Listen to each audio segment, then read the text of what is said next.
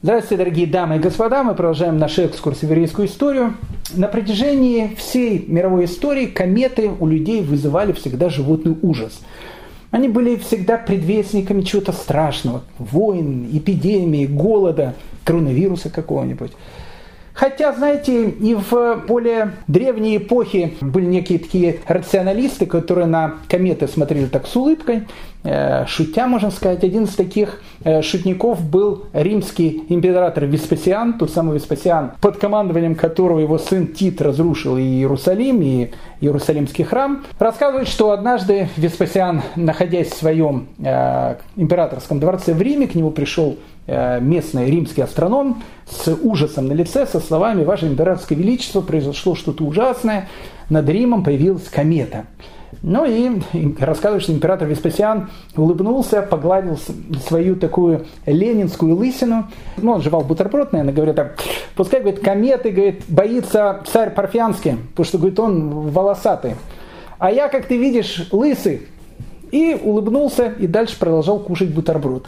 И он таки был прав – потому что э, комета это греческое слово, а с греческого языка кометы приводится как волосатая звезда.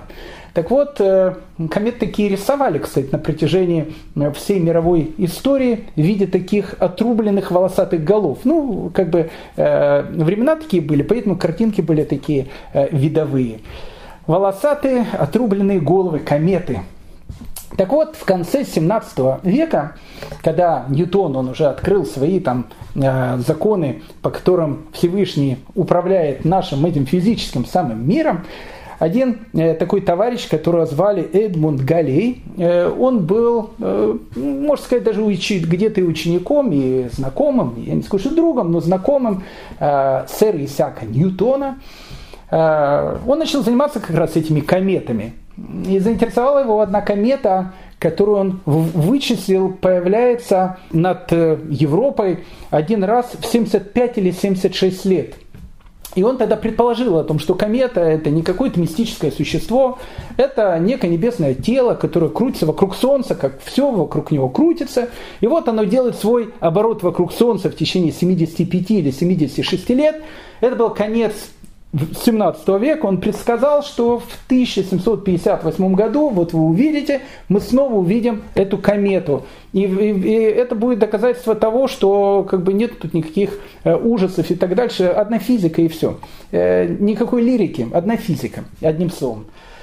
Он не дожил э, появления кометы, а он предсказал, что она появится в, 1700, э, в 1758 году не дожил до этого, умер лет за 10-15 э, э, до этого события. И вот в декабре 1758 года один немецкий крестьянин и астроном-любитель, он заметил эту вот вновь появившуюся комету, но пока ее еще было не очень видно, а вот в летом 1759 года комету, э, эту новую комету была, увидела практически вся Европа.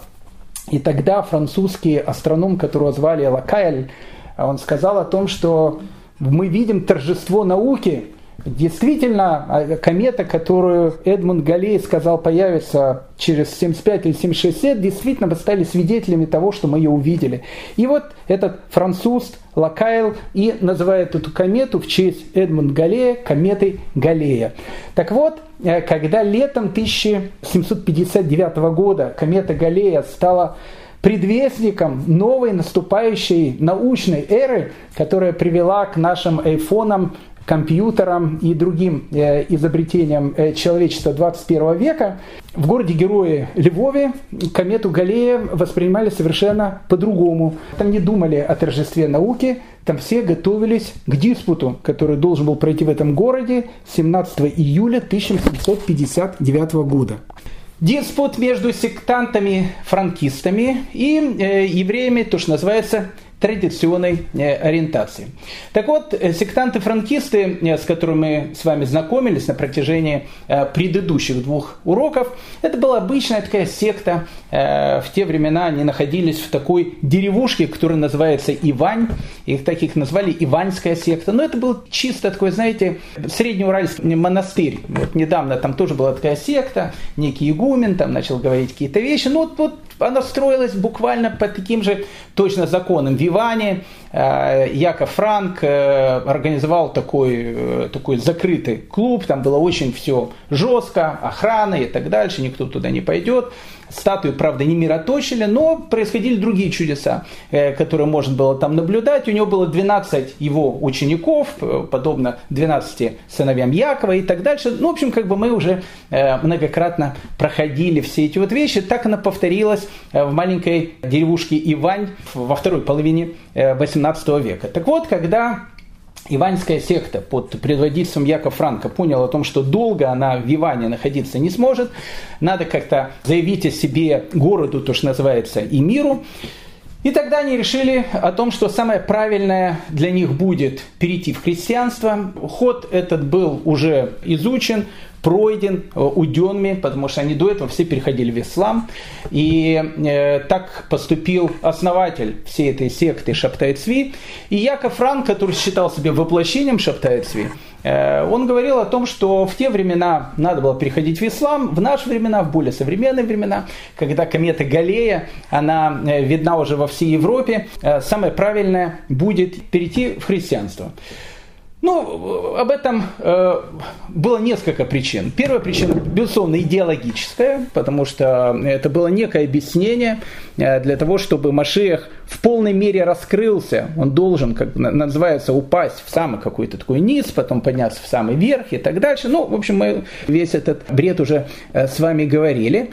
Ну, вторая причина была чисто практическая. В те времена, знаете, э, крещенный еврей был как алмаз – я, я, кстати, не шучу. Но вот почему, э, допустим, алмаз, он считается ценным материалом, а вот какое-то стеклышко, которое вот продается э, в ту доллар шопе, э, можно за ту доллар купить 25 стеклышек и дать детям играть, блестят на солнце, как алмазы.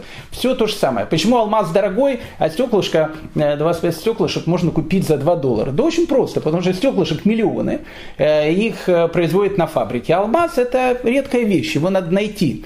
Так вот, в те времена крещенный еврей был как алмаз. Его надо было найти. Это происходило крайне редко.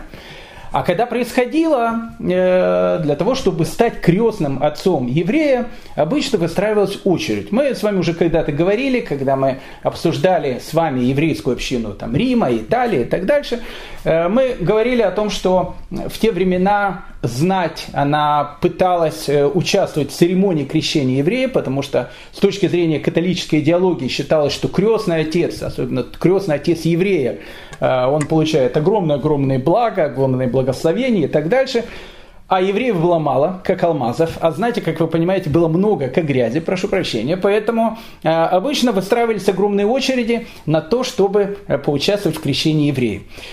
Э, поэтому, как правило, э, крестный отец э, давал крещенному еврею свою фамилию, и в Польше и в Литве было принято, что давал и дворянское звание. Поэтому э, все было очень-очень классно. Это э, прямой переход, то, что называется, из грязи в князи, э, из иванской секты э, сразу в элитную шляхту. И путь был очень простой, очень простой. Э, взять, принять католицизм, сделать какую-то гадость евреям, а франкисты хотели мстить евреям за то, что их там притесняли и так дальше. Еще раз, э, мы сейчас будем продолжим эту э, нашу историю, но это очень важно, важно повторить. Мы это повторяли многократно на протяжении всех наших уроков. Самые страшные враги еврейского народа, как правило, выходили из еврейского народа. Мы сейчас будем говорить 19 э, век. Один из самых таких патологических антисемитов был э, основоположник научного коммунизма Карл Маркс, у которого э, все предки и со стороны мамы, и со стороны папы на протяжении долгих, долгих поколений были раввинами. Вот он был антисемитом, еврей-антисемит. А, а вот франкистов я бы даже не сравнивал, наверное, с Карлом Марксом и с другими и же с ним товарищами. Знаете, это, Ев, это Евсекция. Вот она была тут после революции когда произошла революция, тут появилась еврейская секция Центрального комитета партии. Так вот эта вот евсекция, она творила такие ужасы, такие э, страшные вещи с евреями. Они потом были все уничтожены в 1937 году, но самыми страшными врагами евреев после революции как раз и была вот эта вот евсекция, которая опять же состояла из евреев, которые говорили на идыш и так дальше. Так вот, франкисты – это некие предвестники э, Евсекции. Они прекрасно понимают, что 1759 год – это время, когда в Польше было безумие кровавых наветов. И поэтому, э, когда епископ Микульский, э, епископ Львова, соглашается на этот диспут, э, понятно, что э, там первая часть диспута это будет сказать о торжестве христианской церкви. Поэтому вопросы, которые там обсуждались, они уже были, ну как бы, ну это известные всеми вопросы были о том, что Мессия уже пришел, что Бог он триедин и так дальше. Причем, что самое интересное, франкисты-то они полностью поддерживали все эти вещи. Единственное, что епископ Микульский, он у них просто не спросил главный вопрос, потому что они как Мессия пришел, он говорит, пришел. Э, Бог триедин, триедин. Э, Бог Отец, Бог Святой Дух, который они назвали Матронита, или, или по-нашенски Шхена. Ну ладно, это, ну, это и есть Святой Дух. Самая большая проблема это было вот то, что посередине бутерброда, то, то что называется э, Бог-сын. Так у Микульского и у франкистов Бог-сын был разный. У Микульского это был один еврей, Э, который жил 2000 лет назад, у франкистов это был другой еврей, который, э, непонятно, кстати, какой он был. Либо речь шла о Берахе Руса, э, либо речь шла о Шаптае Цви, хотя уже к этому времени Яков Франк, он сказал о том, что на самом деле вот этим бутербродом в середине этой колбаской Богом Сыном как раз является он сам. Поэтому, если бы епископ Никульский спросил, о чем, ребята, дискутировать будете, давайте какие-то понятия, он бы пришел бы, конечно, э, в такой э, необычный трепет. Но Микульский не спрашивал, он был антисемитом, поэтому первая часть э, диспута, как мы говорили с вами, она была направлена на то, чтобы доказать о торжестве христианской церкви. А вторая часть диспута, вот последняя, она была самая опасная. Это та часть диспута, которую э, предложили сами франкисты. Они сказали, что давайте мы всем расскажем о том, как евреи употребляют кровь христианских младенцев. Но, э, как вы понимаете, это была даже не подлость. Подлостью это назвать нельзя. Это была какая-то высшая форма какой-то духовной нечистоты, которая сконсолидировалась, сосредоточилась в этой группе э, тогда еще так называемых евреев, и поэтому отношение к ним было страшное. И когда на этот польский диспут 17 июля 1759 года приехали 40 раввинов, и среди них был Балшемтов, э, мы о Балшемтове сегодня продолжим говорить, мы все-таки прервали этот разговор о нем, а э, хасидизм это будет э, тема ни одного нашего еще разговора и, и э, беседы, и урока нашего. Так вот, э, среди этих 40 раввинов, наверное, только один Балшемтов, он как бы пытался вразумить этих товарищей, потому что все уже считали, что пускай быстрее придут в христианство и э, ну, как бы подальше уйдут от евреев, потому что они были источником опасности и бед. А Балшемтов он сказал, что пока орган он присоединен к телу, даже если он больной, его еще можно вылечить, но если он отрезан, он уже отрезан навсегда. Как бы там ни было, по первой части диспута, э, которая идет о торжестве христианской веры, все было понятно. Э, евреи, как обычно, говорили те фразы, то, что не говорили на протяжении столетий, хотя многие фразы и не говорили, потому что было понятно, в отличие даже от средневековой Испании, что а, э, думай, о чем ты говоришь, потому что каждое слово может быть потом истолковано против тебя и закончится очередным погромом, который тогда был в нестабильной Польше времен Августа III. А вот вторая часть диспута, которая касалась э, ритуального навета, там главным спикером э, от 40 э, приглашенных еврейских раввинов был главный раввин Львова, которого звали Рафхаем Рапопорт. Великий такой был человек. А, мы уже говорили с вами о том, что он пришел на этот диспут одетый в саван, в погребальную одежду, потому что он не был уверен а, о том, что ему там прямо и не отрубят голову, и он хотел, если вот уже умереть, то умереть в погребальной одежде, чтобы хотя бы в этой погребальной одежде его и похоронили. И Рафхайм Рапопорт, он настолько гениально, настолько красноречиво доказывал о всех этих бреднях, которые были связаны там, с кровью и так дальше, что даже дворянство, даже шляхта, которая это слушала, как э, говорит очевидец этих событий, даже засомневались в, казалось бы, для всех такой истине, в которой э, никаких сомнений быть не может. Как бы там ни было, и в Ватикане мы уже говорили, был э, кардинал Ганганелли, который писал эту записку и просил Папу Римского выступить против кровавых наветов в Польше. Ну, в общем, Микульский, который возглавлял э, весь этот диспут 10 сентября 1759 года, когда он закончился, он сказал, что по первой части диспута евреи, безусловно, проиграли. Э, ну, то, что касается торжества христианской веры, это все понятно. А вот по второй части диспута, которая касается э, употребления христианской крови, как сказал Микульский, об этом нужно еще разбираться.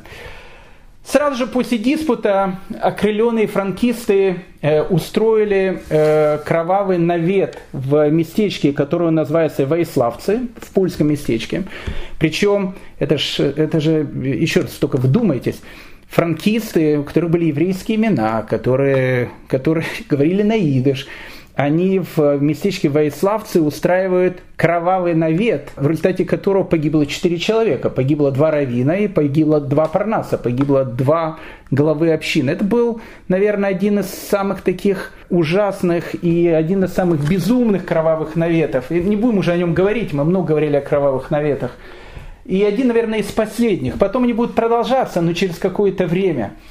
Так вот, э, рассказывают, что когда вот вся еврейская община, она была в шоке после этого э, Воиславского э, навета, когда погибло двое раввинов, двое совершенно невинных людей, один из франкистов, он э, подошел к Львовской синагоге, э, ждал окончания молитвы, и когда вышел Равхаем Рапопорт, он подошел к нему, он уже был одет в польскую одежду, выглядел как христианин и сказал, Хаем, ты хотел пролития нашей крови, так вот тебе кровь за кровь.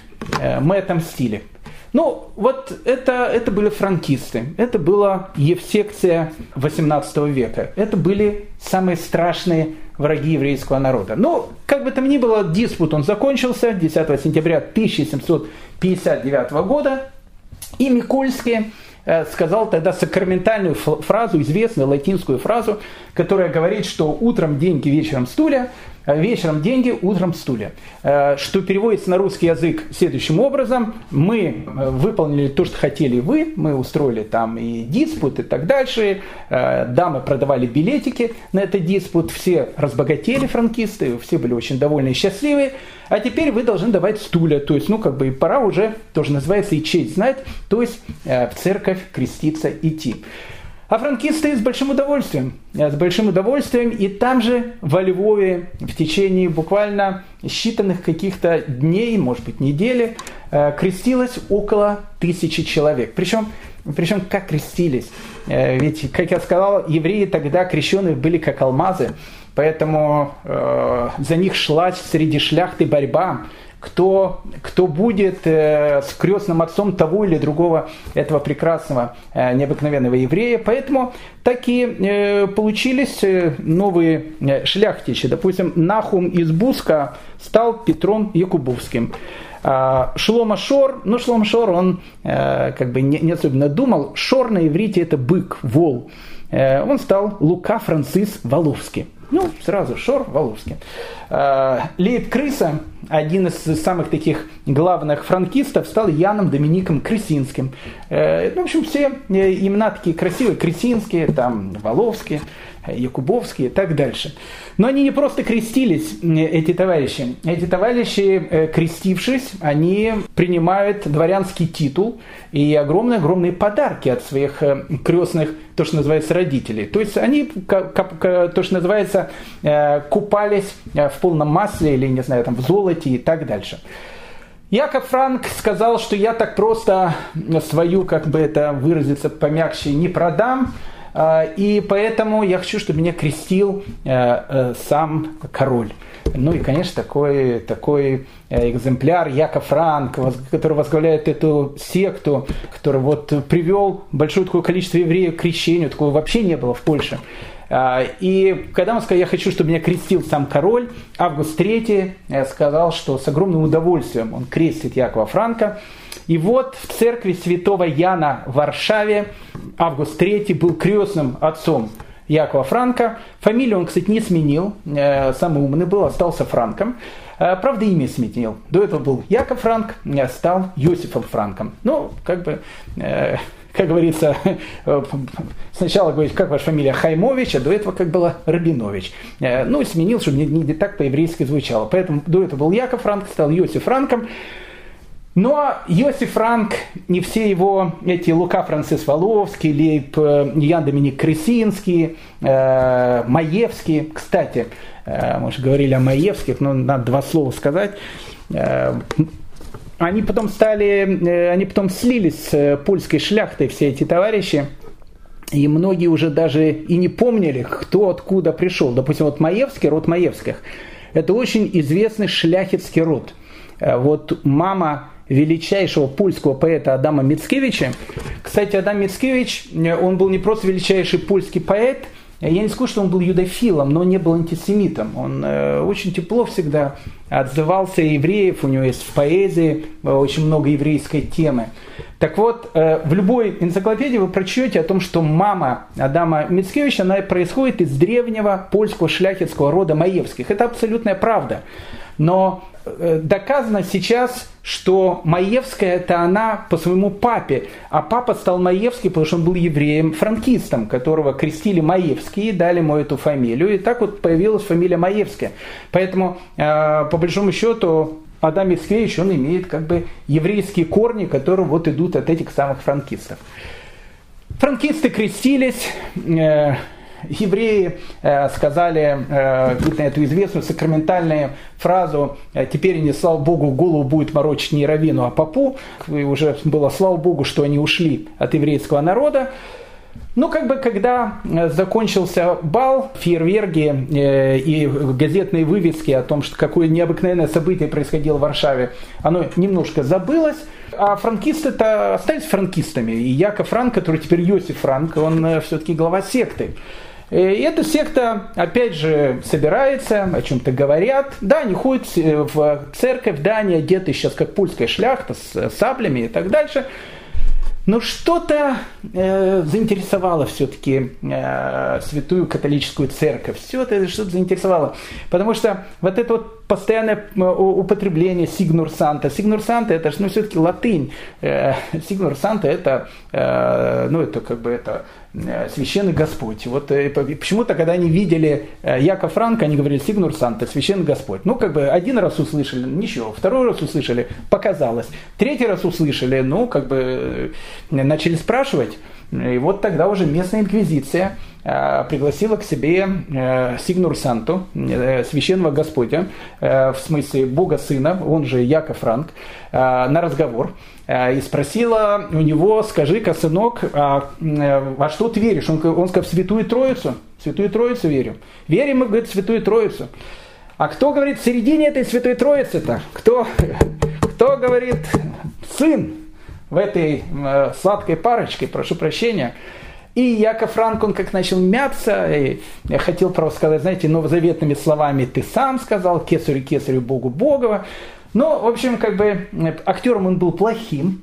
Э, и когда э, инквизиция в ужасе узнала, что э, отец, бог сын это сам Яков Франк, это было новшество такое для них тоже, они подумали о том, что надо бы Яков Франка побыстрее куда-то убрать. Ну, то есть лучше всего, конечно, его грохнуть. Но грохнуть не получится, потому что все-таки он же крестный самого, э, самого царя Августа III, самого короля. Поэтому просто грохнуть не получится, поэтому с ним нужно было сделать то, что обычно и делали в те самые времена. В те самые времена такие святые места, как монастыри, это был источник святости, всегда очень большой. И всегда все монастыри, они имели такие большие тюрьмы. И в этих э, больших тюрьмах, э, как правило, особенно в Руси это было принято, ну и в Польше, безусловно, тоже. Э, там, в общем, и сидели те, кого нужно было куда-то спрятать. Это некая железная маска, куда-то в монастырь его посадишь, и, в общем, как бы на исправление. И тоже называется «от греха подальше». Был такой монастырь, Чистаховский монастырь, и в Чистаховский монастырь и э, засадили в камеру э, Якова, он же Иосиф Франк. Сидел он там, я скажу вам, долго, 13 лет. Когда э, Якова Франка посадили в тюрьму Ченсковского этого э, монастыря, э, для франкистов это был еще одним знаком его величия. Если вы помните, Шаптай Цви, когда он начинал свою эту деятельность и так дальше, ведь его что же посадили в тюрьму, в этот замок в Галиполе, и вот когда я, э, Шаптайцвил был в Галиполе, все назвали Галиполь воротами Рима, вратами Рима. Э, ведь Машех он сидит около врат Рима. То есть это еще один шаг к тому, что должен открыться Машех. Так вот, э, это еще одно доказательство о том, что Яков Франк – это настоящий святой Господь, это настоящий Сигнур Санта, потому что его тоже сажают в тюрьму, в тюрьму Чинсковского монастыря. Ну, в Чинховском монастыре, я вам скажу, Яков Франк сидел, ну, как Беня Крик, э, смачно. Э, вся, все его эти последователи, франкисты, они к этому моменту были уже довольно богатыми людьми, то есть, ну как богатыми людьми, они стали шляхтичами, дворянами. Им давали там поместья, давали огромные деньги, ну, в общем, они э, как э, кот в массе, в общем, э, купались постоянно, в пол, полный кайф такой у них был.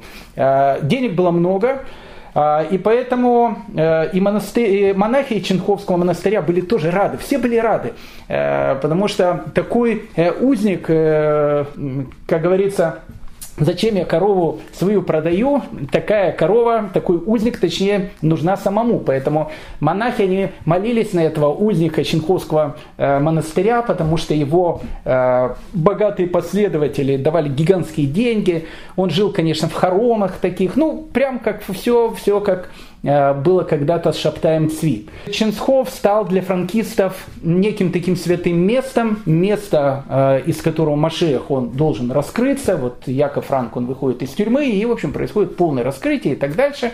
Его всему человечеству, понятно. А Яков Франк, он э, не просто сидит в тюрьме, он формирует новую идеологию франкизма. Это такая, знаете, зеленая книга Кайдафи – Э, Причем гад. Они что все на идыш говорили. Ну хорошо, Яков Франк говорил не на идыш. Он все-таки ашкенадский еврей, но вырос в Польше, сын турецкого подданного. А все его эти крестинские и воловские и так дальше, они же все с пейсами когда-то были, на идыш говорили. Э, он свою новую религию назвал таким словом «das». Но это не в смысле, как на немецком э, там «das», а, в смысле «дас» на ашкенадском языке это то, что в современном сефарском произношении произносится как «дат».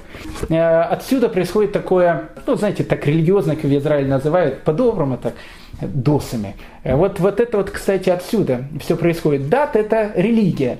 Э, так как они были ашкеназы, Т у них сразу стало С, и получилось не дат, а дас. И вот тут новая зеленая книга Каддафи, это такая розовая книга э, Яка Франка, которая называется «Das». Он пишет э, э, письма, в одном письме он пишет, если бы я растолковал вам, евреям, что означает слова «иди из страны твоей», так Всевышний обращается к Аврааму. Так он говорит, если бы я растолковал евреям, что означает слова «иди из страны твоей», то все бы они пришли ко мне и к святому кресту. Если бы я рассказал им, что такое дас, то они тут же пошли бы к христианам, оделись бы в новые одежды и назвались бы новыми именами. Евреям нужно было раскрыть, что такое дас. Это Новоуральский монастырь, э, такая секта. Э, ну, пока еще это э, не всем Новоуральский монастырь. Это Новоуральский монастырь после того, как его закрыли. Хозяин Новоуральского монастыря, он тогда находился, сейчас он находится в следственном изоляторе в Москве, а тогда он находился в Чинховском э, монастыре. Но он еще откроет свой Новоуральский монастырь. Долгих 13 лет Яков, он же Йосиф Франк, сидит в этой самой тюряге. Его последователи, да, кстати, с его последователями, с его последователями тоже был скандальчик такой э, небольшой. А, они-то все стали э, шляхтичами, с э, шляхтикскими фамилиями и так дальше, получили деньги, получили там э, поместье и так дальше. Но перед тем, как они стали шляхтичами, они же до этого были еще евреями, и вот они стали такими еврейскими шляхтичами, начали сразу делать такие, вообще такие вещи начали делать. А шляхта, они все такие, знаете, такие, как, как мишки такие, толстенькие, так еле-еле ходят. А это что тут, тут, тут, тут, тут, тут, тут начали какие-то гешефты делать, бизнес туда, туда, туда, туда. И шляхта говорит, ничего себе, слушайте, мы тут как бы сидим, мы настоящая шляхта, настоящие сарматы, пришли какие-то пархаты, назвались теперь нашими шляхтинскими именами, теперь, а мы тогда кто? И решили э, выдвинуть на Сейм, ни много ни мало, законопроект о том, что э, всех этих франкистов, которые получили шляхтинское звание, их дворянского звания лишить. Но не прошло эта вещь на пленарном заседании, посчитали о том, что это может отбить у э, потенциальных алмазов евреев э, охоту к крещению, таких э, просто нету. А так хоть какая-то вот будет еврейский папа смотреть на такого франкиста под фамилием, под именем я Доминик Кресинский и скажет, вот, сыночек, может быть, мы тоже, ты будешь тоже Кресинским таким, с саблей будешь ходить, и на балы будешь ехать, ну и вести себя как полный Э, такой шляхтич. Поэтому не прошло, не прошло эта вещь, но, но скандали в шляхтичском обществе были. Так вот, э, он все-таки 13 лет там сидит, в, в этой тюряге, в Чинсковском монастыре. И вот э, его последователи решили, что как-то надо батьку, значит, э, с этого монастыря э, спасать, ну, что, чтобы он как бы вышел э, и, в общем, показался э, то, что называется городу и миру. А в те времена э, в Польше, а речь идет о 1768 э, году, э, было ну, очень сильное русское влияние, очень сильное. Там, надо это Байдена было сказать, как какие там русские хакеры. В 1768 году, 4 года остается до первого раздела Польши, 1772 года, Ух ты, какое там было русское влияние. И Польша, она вот-вот уже должна была, конечно, раствориться, и она скоро таки будет э, происходить этот процесс. Так вот, архимандрит Варшавский, православный архимандрит Варшавский к 1768 году э, имеет довольно серьезное влияние, находясь в Варшаве, в католическом городе и так дальше. Почему? Потому что очень сильная была Э, российское влияние тогда на политику Польши, ну, чуть позже мы об этом поговорим. И вот франкисты решили прийти, значит, к этому архимандриту Варшавскому э, и раскрыть ему, как бы, э, правду, что происходит. Вот они пришли к нему, они уже такая шляхта вся, они пришли и говорят, слушайте, вы знаете, э, вот наш руководитель, благодаря которому мы, значит, приняли святую христианскую веру, находится сейчас в тюрьме Чинховского монастыря. Ну, архимандрит, потеряя, поглаживая животик, говорит, ну, это понятно, все-таки в монастыре, а что ж там делать, в тюряга, все, все как положено, а что? Они говорят, понимаете, а почему он сидит в тюрьме? Вы никогда, э, э, владык, не задумывались? Он говорит, не задумывался. А он говорит, а мы вам раскроем правду. Он сидит в монастыре, потому что он хотел принять святую православную веру. То есть он говорит, как секундочку, они же там во Львове, я слышал, крестились, там, э, что, как, как, причем святая э, православная вера, владыка. Послушайте, там все было очень сложно. Он на самом деле он хотел принять, не, он принял католицизм, потому что православных там было мало. Но потом, когда он принял католицизм, он понял, где находится истина. А истина находится в святой православной вере. И вот когда он об этом заявил всем нам, о том, что он хочет, чтобы мы все стали, перешли в православие, его эти гады-католики посадили э, в Ченховский э, монастырь. Вот там он сидит и пишет нам письма, свяжитесь с Архимадридом, хочется очень э, значит, перейти в святую православную веру. Ну, Архимадрид э, был тоже таким романтиком, поверил, конечно, всего. А там как раз в Польше, а это уже все-таки времена Екатерины II, мы поговорим про Екатерину, кстати, потом чуть позже, про ее отношение к евреям. А, и вот э, были какие-то гости из Санкт-Петербурга, он рассказал эту вещь, э, и они вообще просто обалдели. Оказалось, что э, в монастыре Ченсхова сидят евреи, которые хотят принять православие, за это их, в общем, как бы лидера посадили там в тюрьму и так дальше. В общем, просто это же все-таки романтический век, там дамы эти мушки носили, все эти вещи, ну, э, знаете, там железная маска, романтика такая, вот он сидит, это Гордия Марина, должны его спасти, э, ну, все как, все как положено. Э, ну и вот эту компашку, значит, взяли и привели в Петербург. И они начали в Петербурге то, что называется как бы это сказать, более по-латински, э, э, лапшу на уши вешать э, местным там Орловым и другим товарищам о том, что происходит в Ченковском монастыре, там, где бедная, бедная железная маска еврейского происхождения сидит, хочет принять православие, и, в общем, ничего не происходит. Слава Богу, тогда в Петербурге находился такой еврей, которого звали Барух Яван. Евреем был запрещен въезд в Россию. Но Барух Яван был э, финансовым агентом э, министра Брюля. Министр Брюль при правлении Августа III, в принципе, он и был король. Ну, как бы там Август III, он же Дрезденскую галерею собирал, а вот э, министр Брюль, он как бы вел всю политику. А политика его заключалась в том, чтобы окончательно грохнуть Польшу. Он, в принципе, это все и делал. Так вот, а, Абу, Барух Яван был его финансовым агентом, и он как раз тогда был в Петербурге. И когда он услышал все эти вещи, один из знатных э, господ в Петербурге, не знаю, кто это был, фамилию можете придумать сами, начиная от Орлова, заканчивая там, э, не знаю, Воронцовым, кто угодно, не знаю, история не пишет. Э, подошел к нему и спросил господин Яванов, слушайте, вы же там из Польши, да, вот тут у нас эти люди говорят, что православие хотят, может, может вы знаете, слышали что-то о них? Он говорит, да, да, да, конечно, слушайте, это будет очень хорошо, потому что они говорят, пятый раз поменяют религию. Они говорят, это как-то так. И Барух Яван э, расскажет, что сначала их вот этот э, святая, святая э, значит, железная маска, Иосиф, он же в, в миру, Яков Франк, когда-то он был евреем. Потом, это говорит, первое было его, значит, дат, дас, как он назвал. Сначала он был евреем, потом, значит, он стал сабатианцем, потом он стал мусульманином, потом он стал католиком, и сейчас говорит, э, как, как вы это говорите, вы Бог, Бог Троицу любит, а у них Бог Пятерицу любит. Так вот, э, а сейчас он, говорит, пятый раз перейдет в другую религию э, и станет еще православным. Поэтому хотите, чтобы над вами вся Европа э, смеялась, ну, конечно, э, освобождаете. Ну, в общем, как бы все было понятно. Э, Яков Франк остался сидеть в Чинховском монастыре, будучи узником. И вот его сидение в тюрьме закончилось в 1772 году, потому что в этот момент произошел э, раздел Польши. И вот э, русский след, он как раз э, не просто проявился, он просто приехал в этот город Чинсхов в лице Алексея Ильича Бибикова, известного такого полководца, Сестра, кстати, Бибикова потом станет э, женой э, Кутузова, или уже другая совершенно история. Так вот, э, Алексей Ильич Бибиков в 1772 году, войдя в Ченстхов, освобождает узника оттуда, он вообще всех освобождает, и Яков Франк оказался на свободе.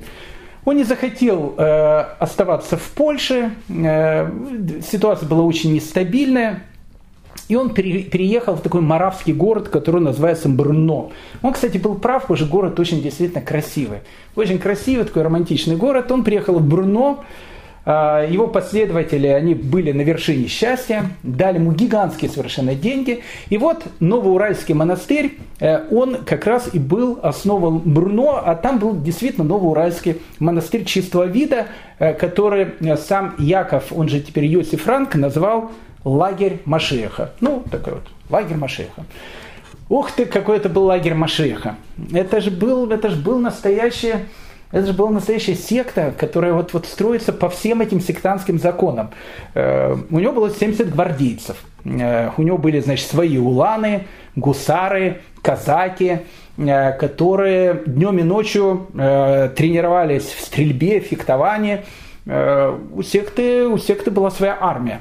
Потому что Яков Франк э, ни много ни мало говорил, что одна из вот, вот есть мечта со своей армией отвоевать какой-то небольшой кусочек у Турции и там построить свое незалежно такое э, новоуральское или брновское государство, и там монастырь, монастырчик свой такой э, как бы сделает, ну и все, там все, мироточник будет, ну, в общем, ну, ну жить будет он хорошо, хорошо будет жить, он жил очень хорошо, Яков Франк, и вот он в Бруно, э, в своем этим лагере Машеха, э, с этими своими уланами, гусарами, драгунами. Он выезжал э, на четверке лошадей.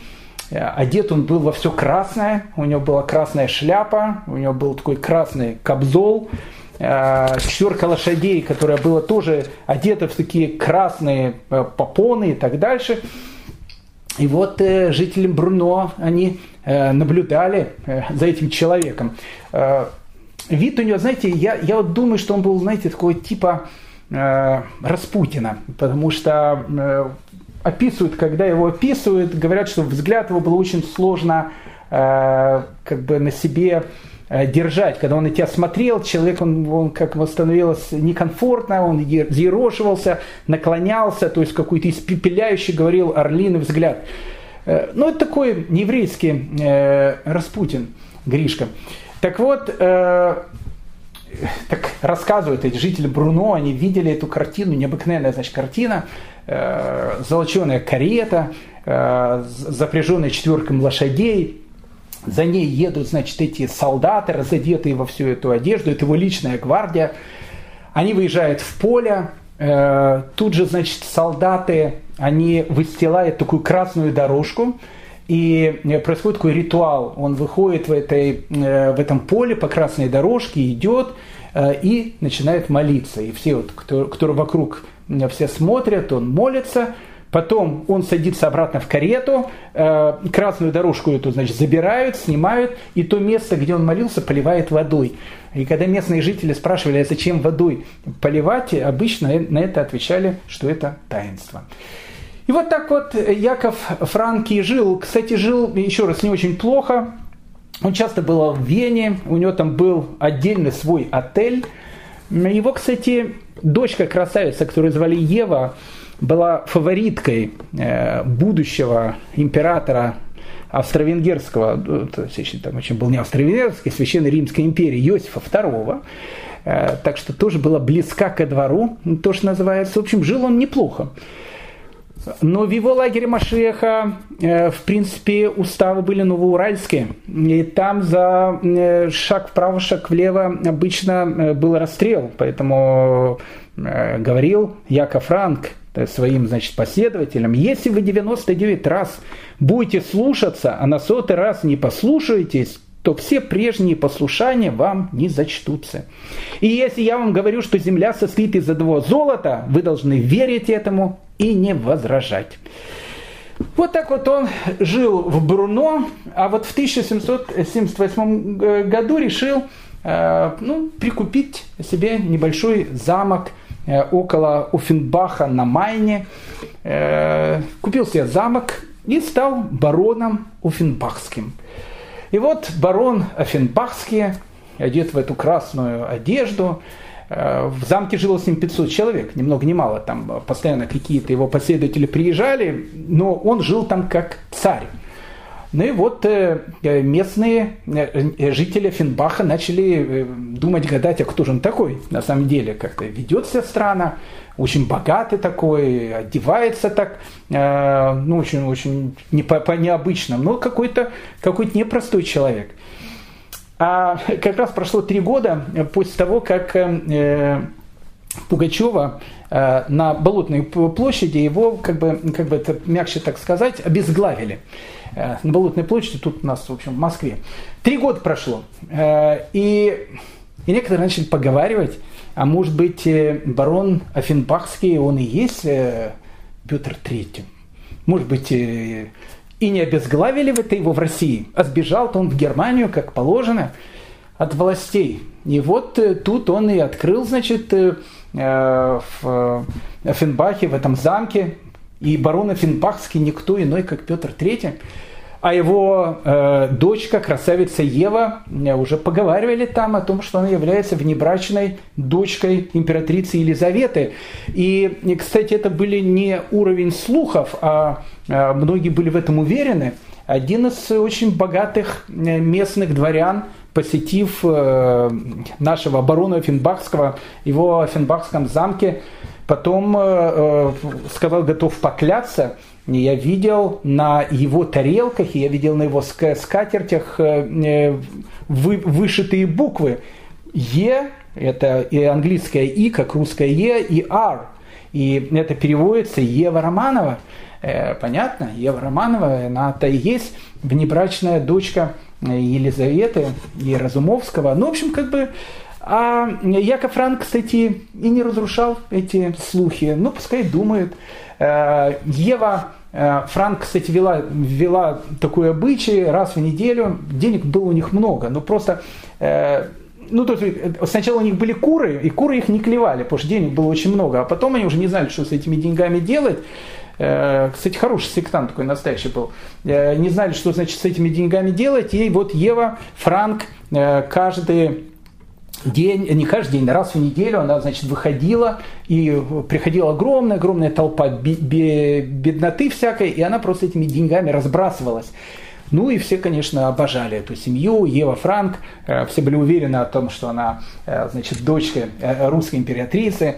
Яков Франк, безусловно, сам Петр III, который бежал в Германию и так дальше от властей. Ну, в общем, как бы все были в этом одним словом уверены.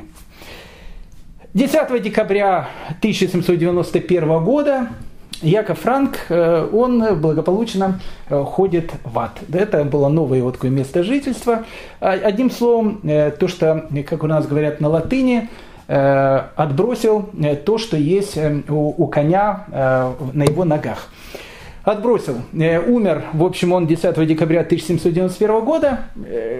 Когда его хоронили, местные священники даже не пришли на его похороны, потому что как бы но слишком он такая была одиозная фигура, никто с ними особенно не хотел там связываться и так дальше. Но после его смерти его сыновья, которые начали исполнять такую роль пророков, роль неких таких оракулов, они говорили о том, что они постоянно общаются с душой своего отца, его дочка Ева Франк, э, которая всем очень-очень нравилась. Но финансовая пирамида э, под названием Уфенбахский, э, Ново, Ново, Ново-Финбахский монастырь, она, в общем, начала рушиться. Почему? Потому что умер глава этой секты. А, соответственно, денег уже приходило все меньше и меньше. Иногда были какие-то последние попытки в 1800 году. Уже был император Павел, Э, это уже вся уже, Польша уже не было никакой, это все была Российская империя, вдруг э, э, поймали 24 письма, перехватили каких-то 24 письма, написанных франкистами, евреям Литвы, в котором они, значит, там пропагандировали свою, значит, эту зеленую книгу, свою новую религию ДАС и так дальше, о том, что ждите второе пришествие, значит, Яков Франка, ну, все, в общем, известны эти вещи. Перехватили русские власти, не знали, что это такое. Тогда уже Наполеон начинал где-то там в Европе шастать. Э, перетащили эти письма в Москву, э, начали делать какое-то разбирательство и, в общем, сказали о том, что можно не волноваться, это такая секта, она была, ее уже практически нету. То есть к 1800 году уже практически секты не было, а Ева Франк э, в, замке в Офенбахе есть, она там живет. Э, брала гигантские деньги, в долг, понятно, э, со словами о том, что отдаст, отдаст, но в какой-то момент э, ну, все шло по сценарию о том, как опять же говорится в одной каббалистической книге, Паниковского бьют. И вот, и надо было сказать, опять же, как в этой книге принято уже, так вот, э, э, когда сказали Еву Франк бьют, надо было сказать, а почему так поздно. Э, денег она одолжила очень много, было очень большое количество людей, которые требовали эти деньги. И тогда Ева Франк, она решила по всему Офенбаху на Майне расклеить такие загадочные значит, листовки, где были написаны текст следующего содержания – по высочайшему приглашению Его Величества русского императора, это Павел I тогда уже был, наш любезный брат отправился в июле сего года в Петербург, откуда после шести месяцев пребывания там вернется сюда и под военным конвоем привезет такую значительную сумму денег, что мы удовлетворим всех наших кредиторов. Те же, кто набрасывают тень на наше доброе имя, получат за это должное наказание. Потом после того, как мы им выплатим долг. Ну и когда э, вот такая вот надпись появилась на столбах э, Офенбаха, э, призадумались, потому что все-таки многие его, Франк все-таки считали, ну не то что русской императрицей, но Романовой так точно.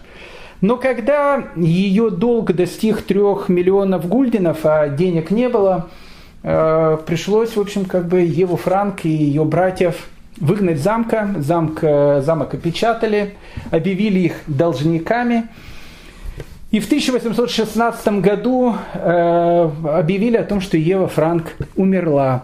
И похоронили прямо ее там же на католическом кладбище в Эффенбахе.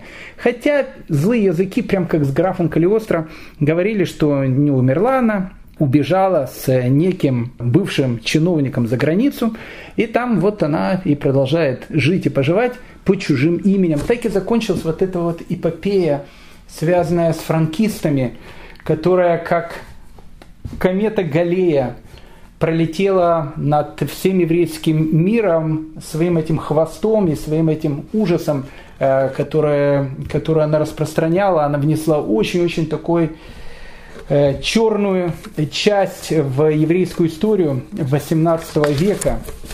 И вот тогда, в 18 э, веке, во второй половине, после этих самых франкистов, уже на холодное не просто дули, а на холодное дули многократно, потому что боялись появления в этих сектантских движений. И вот в 1768 году один из самых великих охотников за сектантами, Рафьяков Эмдин, Явец, о котором мы уже с вами многократно говорили, пишет в своей книге 1768 год. «С прискорбием узнал я о том, что недавно в Волыни и Подоле возникла новая секта хасидов, из которой некоторые добрались и до нашей страны, то есть до Германии. Эти хасиды больше всего занимаются книгой Зор, а э, тогда мы говорили, что книга Зор, те, кто ей больше всего занимается, это и есть красная тряпка тогда. Эти хасиды больше всего занимаются книгой Зор и другими каббалистическими книгами, проводят полдня в молитве, совершая при этом странные телодвижения, хлопая ладошами и качаясь во все стороны, с головами закинутыми назад и глазами поднятыми к небу, что противно всем заветам и обычаям наших отцов. Итак, 1768 год, Раф Яков Эмдин о новой как он говорит, секте, о новом движении, которое начало появляться на Волыни и Подоле, которое называет себя хасидами. Тут надо будет э, ну, вот, немножко так в э, краткое содержание будущих серий. Я не хочу э, его рассказывать, потому что будет неинтересно потом слушать, но вот все, э, все гонения, которые сейчас будут идти на э, вновь появившихся хасидов, последователей Балшемтова, они как раз будут связаны с этим. Это же только-только закончилось франкизм. Только-только э, европейское еврейство, восточноевропейское еврейство ощутило вот этот ужас, который был от этой секты, от этих страшных сектантов, которых, в общем, было столько безобразия и так дальше. И тут как бы новая группа, тоже, тот же самый ЗОР, какие-то странные телодвижения и так дальше. Одним словом, э, друзья мои, э, мы с вами э, возвращаемся чуть-чуть назад, 1758 год, город-герой Меджибуш, где и живет Раби Исраэль Балшемтов, о котором мы с вами говорили, несколько уроков, несколько последних лет его э, жизни. И вот в эти последние годы его жизни он был окружен огромным количеством своих учеников. Э, это был необычный человек, о котором, опять же, мы э, посвятили несколько уроков. И вот в 1758 году, за несколько лет до его смерти, он встречает человека, которого звали Раф Довбер из Межирича, которому будет после смерти Балшемтова э, будет суждено стать человеком, который возглавит новое хасидское движение. И большинство э, хасидских праведников, хасидских дворов, которые сейчас существуют по сегодняшний день, они в той или иной степени будут э, э происходить от его учеников. Одним словом, давайте все-таки забудем этого Яка Франка. Три урока мы на него потратили. Жалко, но с другой стороны, это об этом надо было рассказать. И давайте поговорим теперь о чем-то хорошем. 1758 год. Меджибуш. И в Меджибуш приезжает посетить Балшемтова, Раби Сроль Балшемтова, великий э, раввин, очень уважаемый человек, Равдов Бер из. Хочу сказать, опять же, я немножко опять же забегаю вперед, Магит из Межерич умрет в 1772 году. До его смерти не будет никаких гонений на хасидов, потому что ну, он был очень такой яркий и э, великий человек, он был великим раввином, каббалистом и так дальше. То есть, ну, как бы до его смерти не будет еще вот этих безобразий, которые будут происходить после, после 1772 года. Об этом мы будем с вами говорить не, не один урок. Но прежде чем э, мы с вами вернемся к их первой встрече, э, Раби Сруэль Балшемтова и Равдов Бера из Межерич, э, буквально надо два-три слова рассказать про этого человека – Год его рождения непонятен. Говорят о том, что он родился, некоторые источники в 1704 году, некоторые источники в 1710 году. Некоторые источники говорят, что он родился в местечке Лугач на Волыне. Скорее всего, там он и родился. В молодые годы он был Илуем. Ну, Илуй, что такое Илуй? Гений. Он уже, когда будучи еще маленьким ребенком, он был совершенно, опять же, таким гениальным человеком – у него был очень серьезный ихус, то, что называется. То есть он происходил из очень, из очень таких, ну, евреев нет такого понятия, знат народ, не знат народ. Ну, скажем так, у него были великие предки. Это, кстати, про историю э, ашкенадских евреев. Вот э, живет там еврей где-то там э, в Житомире или, не, знаю, еще в каком-то городе там живет там. И вот он говорит, вот мы тут всегда жили, он тоже родился в Лугаче, но в отличие от многих из нас, которые просто потеряли сейчас свою родословную не потому, что мы ее потеряли, потому что мы жили в этом советской стране. У нас несколько поколений было людей, которые отошли от э, духовности. Мы просто забыли все эти вот вещи, а он помнил к тем временам. Э, вот у него была некая книга его родословиной, где было написано о том, что его прямым предком был Раби Гуда Анаси, ни много ни мало, э, который жил в, во втором, начале третьего века, э, величайший э, Тана, человек, который, который записал устную Тору, Мишну, на основании которой потом был сделан Талмуд. Раби Гуда Анаси был прямым его предком. Другим прямым его предком был величайший вавилонский Гаон, которого звали Рафая Гаон, который был главой Ишивы в Пумбадите. Обратите внимание, он рождается в Лугаче на Волыне, а его далекий предок это Раф э, Югуда Анаси, потом его, потом его предки жили уже в Вавилоне, это Рафая Гаон, потом столько-столько событий, Э, ну, все это мы рассказывали на основании, у нас уже 140 чем-то лекций, поэтому прослушайте сначала, все будет понятно. И вот, а он уже рождается в Лугаче, Равдовбер. Рассказывает, что когда он был маленьким э, мальчиком, одно из таких хасидских преданий, рассказывает, что когда он был маленьким мальчиком, у него сгорел дом, что в те времена было таким же обыденным явлением, как эпидемии, изгнание и так дальше, сгорел дом. И вот, когда дом сгорел, его мама, вот это одно из первых воспоминаний маленького Довбера, она рыдает, и он к ней подходит и спрашивает, мам, почему ты плачешь? Мы, э, эти вещи, ничего, ничего страшного, все, что у нас было, мы, мы как бы вернем это себе все. Она говорит, ты не понимаешь, почему я плачу, какие вещи, это все ерунда. В этом доме сгорела книга нашей родословной, где было написано вот вся вот эта вот наша родословная, которая идет раб, от раби Гуда Анаси, со второго, с начала третьего века новой эры до сегодняшнего дня. И она сгорела. И тогда маленький Дов Бэр погладил маму по голове и сказал, мам, не расстраивайся. Я буду основателем нашей новой родословной. И так оно, в принципе, и э, произошло. Женился он в раннем возрасте, э, и всем прочили э, карьеру великого равина, потому что ну, его учителя, его э, учителем, а потом его то, что называется Талмит Хавером, он был Талмит Хавером, то есть учеником, и вместе с этим они вместе учились с величайшим раввином Рафьяковым Ешуа Фальком, э, который вошел в еврейскую историю как Пнеишуа. Он был его ближайшим учеником, э, ни много ни мало. Э, и поэтому все ему, конечно, прочили карьеру великого раввина, все у него для этого было – Но Раф Довбер из Межерич, он выбирает другой совершенно путь. Пока он был еще не из Межерич, он жил еще не в Межеричах, он жил еще в Турчине, Волынской области современной. Вел очень-очень такой аскетический образ жизни, очень бедный образ жизни, работал меламедом. А тогда, как мы с вами говорили, меламедом ну, кто шел работать? Вот, э, вот э, не получилось э, в люди выбиться, то, что называется, но ты работаешь меламедом. А вот у Довбера у него, у него не было никакого стремления к почестям. Никогда, никогда. Вот он, он всю жизнь учился, рассказывает первые годы после свадьбы, он потом про свою жену будет рассказывать. У них, кстати, один только ребенок будет, но чуть позже об этом расскажу.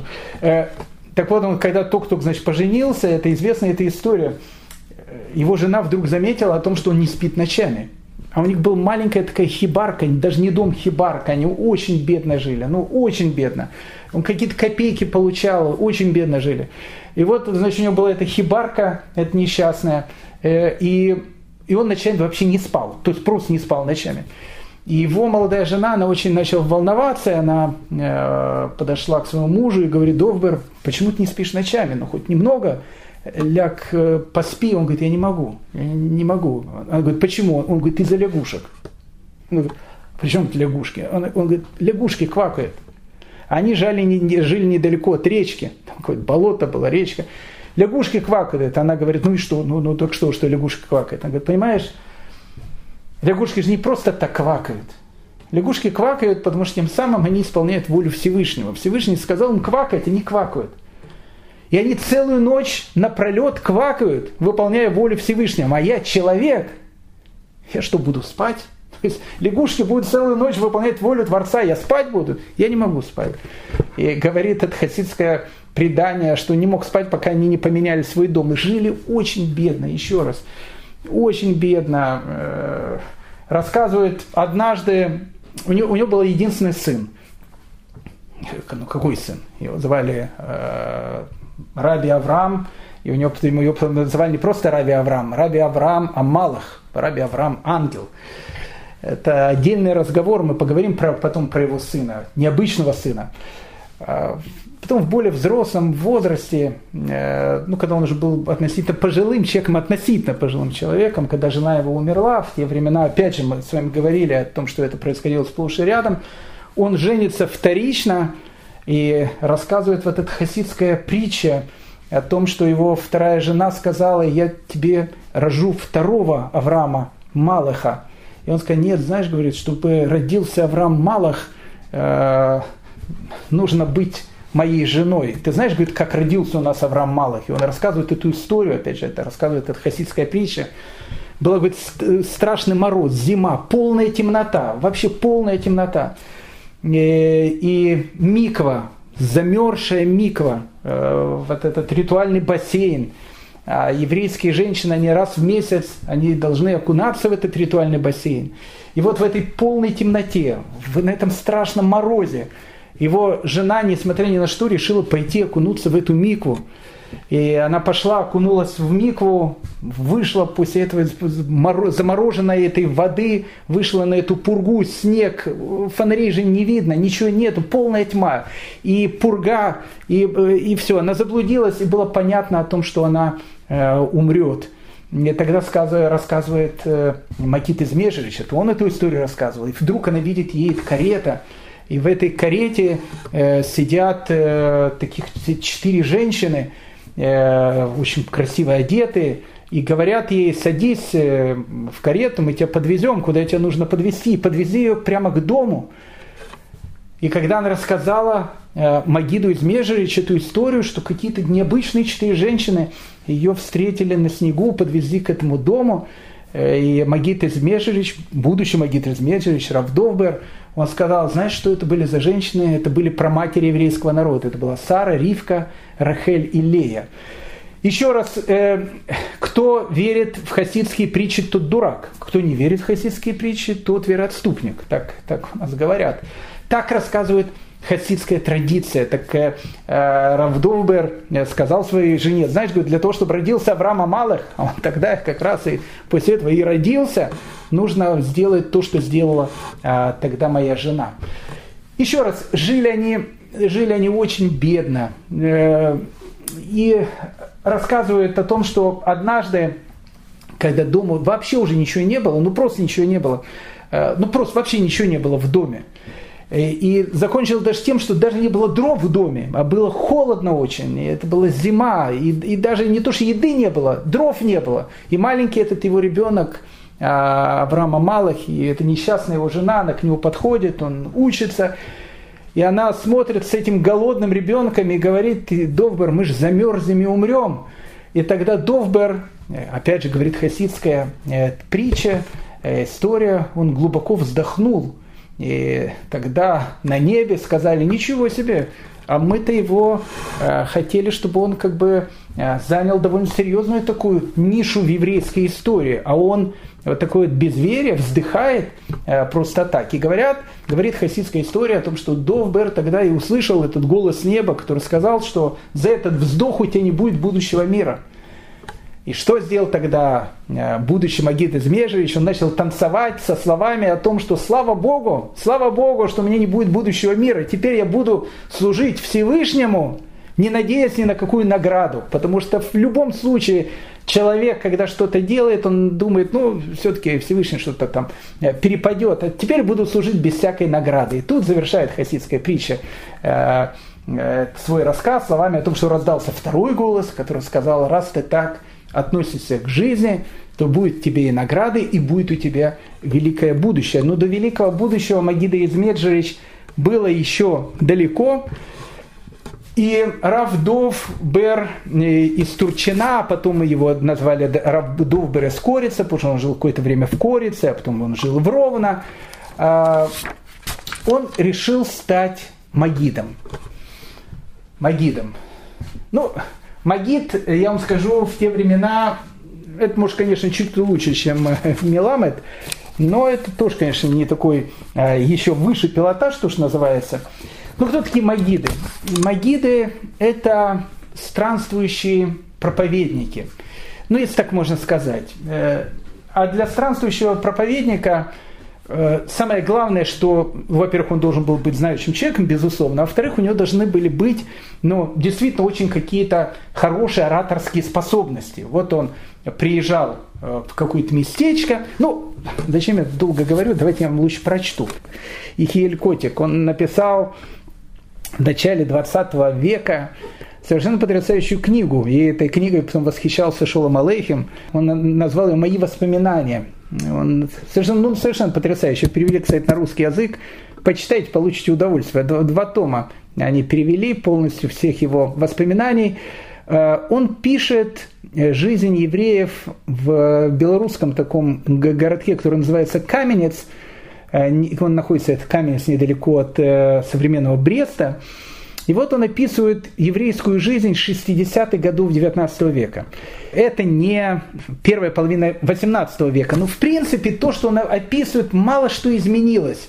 Так вот, э, Хихикель Котик, он описывает как раз про магидов, поэтому, чтобы понять, э, кем становится э, герой нашего повествования Равдовбер, становится магидом. Давайте мы дадим слово Раф Ихелю Котику, Раф просто Ихелю Котику, который описывает, кто были такие магиды в те времена и чем они занимались. Каменцы любили магидов, не пропуская ни одного из тех, кто ездил по стране с нравоучительными речами перед миром. Приехав в город, магид прежде всего представлялся равину и объявлял, что он, например, хочет прочесть поминальную речь в честь одного, двух, трех раввинов, ушедших в тот год. Равин обычно соглашался, надо ведь о человеке сказать несколько слов – и посылал Габаю большого бит Мидраша, чтобы тот объявил о приезде Магида. Но э, в те времена, как вы понимаете, еще социальных сетей не было, Инстаграма не было, Фейсбука не было, э, никого, никого еще от них не отключали в те времена, поэтому любая э, реклама, которая передавалась, как она передавалась, через Габая, через старосту большой синагоги. И вот он объявлял о том, что приезжает Магид, приезжает лектор, они именно Магиды лектора, как мы говорили, это люди, с, у которых в первую очередь должны быть ораторские какие-то способности, приезжают в город, всегда это было большое-большое событие. Габай объявлял в Бейт-Мидраше, что на завтра между послеполуденной и вечерней молитвой выступит Магид. Бейт-Мидраш уже бывал переполнен людьми, и на женской половине тоже был не протолкнуться. Обычно Магид начинал поминальную речь громким стоном и плачем, чуть не тая. Равин скончался, господа. Последняя по счету жертва. Кто теперь искупит великие наши грехи? Собравшиеся это все слышали и рыдали на взрыв. И так как Магит мог заставить так много людей плакать, считалось, что он хороший Магит. Его приглашали на завтра, и на завтра плакали снова. Снова собирали для него деньги, а через 3-4 дня после его отъезда являлся новый Магит с новой поминальной речью, который, естественно, был еще способней вызывать больше слезы, и так город плакал на протяжении круглого года. Помню, один раз Магит говорил поминальную речь в честь трех раввинов скончавшийся одновременно в один год. Резким, слегка дрожащим голосом он кричал, что праведник умирает не за свои грехи, а за грехи всего Израиля. И так как Господь взял за наши грехи троих мудрецов и праведников, и совсем не осталось таких больших праведников, которые может взять Господь в качестве жертвы за наши грехи, поэтому Всевышний возьмет малых детей прямо от материнского лона. Все это он возглашал ужасным криком, и все в голос рыдали. И малых детей тоже возьмут, и женщины чуть не падали в обморок. У меня тогда тоже была маленькая сестричка по имени Фейгеле. Годовалое дитя с чудесными волосиками, которых я очень любил. И вот я слышу, что Господь возьмет малых детей. Значит, что и мою любимую Фейгеле. Я так разрыдался, что упал без на землю. Магит уехал, и с Божьей помощью случилась эпидемия кори. И много маленьких детей умерло, и среди них моя сестричка. Город рассердился на Магида, говорили, что он наслал на город проклятие, его захотели поймать и доставить в каменец, чтобы с ним рассчитаться, но ничего из этого не вышло, и наши каменецкие евреи, бедняки, так и продолжали регулярно плакать. И я не скажу, не, не дай бог, что а, Равдовбер был именно таким магидом, как описано здесь, но поприще, которое избирает Равдовбер, оно было именно в это, ехать из местечка в местечко, читать какие-то нравоучительные проповеди, делать людей добрее и лучше. При всем при этом ни о каких хасидах, ни о каком э, Балшемтове еще речи не было. Проблема была э, в том, что Равдов был, был очень болезненным человеком. Говорят, что у него очень болели ноги, и он очень болел, одним словом. А Балшемтов, как и любой Балшем, которых, опять же, мы говорили, было много в те времена на, э, в этой вот территории, которая называется там Украина, Беларусь, ну, на Речь Посполитой тогда, в этом государстве. А, одна из их основных функций, она же как раз была в том, что они были э, как бы и врачами. Они лечили травами, какими-то молитвами и так дальше. А плюс еще Балшемтов, Рави Исраэль Балшемтов э, в Меджибуже, о нем ходили уже тогда легенды. И Равдовберу говорили о том, чтобы он туда поехал. Поехал не в смысле того, чтобы у него чему-то научиться, а поехал для того, чтобы у него полечиться. Он долго отказывался, говорил каким-то неучем, э, каким-то шарлатаном, знахарем, который там непонятно чем занимается. Нет, не поеду. Но в конце концов его уговорили, и в 1758 году э, Равдовбер решил поехать в Меджибуш. И вот он приезжает в Меджибуш, и вот происходит встреча его и Раби Исраэль Балшемтова. И с этой, кстати, встречи начинается новая страница еврейской истории. Но об этом уже, дорогие мои друзья, мы расскажем с вами, а, э, поговорим с вами в следующий раз. Всем большое спасибо за внимание, хорошей недели, всего самого доброго и лучшего, а нашим слушателям в земле Израиля мирного неба. Спасибо большое, до свидания, до следующих встреч.